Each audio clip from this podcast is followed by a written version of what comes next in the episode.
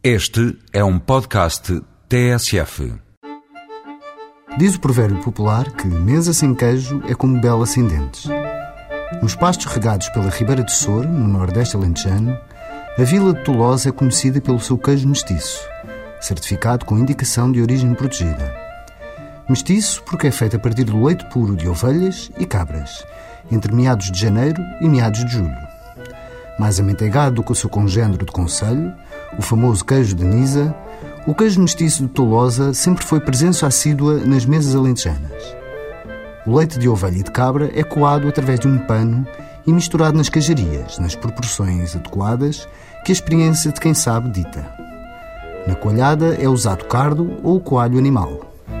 Uma das particularidades desta iguaria é a salga, que revela o conhecimento de gerações.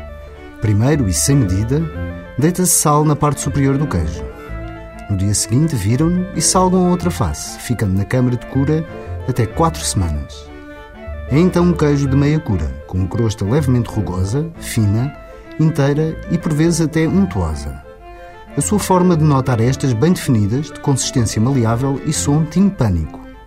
A sua cor deve ser uniforme e varia entre o amarelo e o alaranjado. A pasta é semimole, bem ligada, um pouco fechada e com olhos pequenos. O sabor é limpo, picante e o aroma bastante intenso.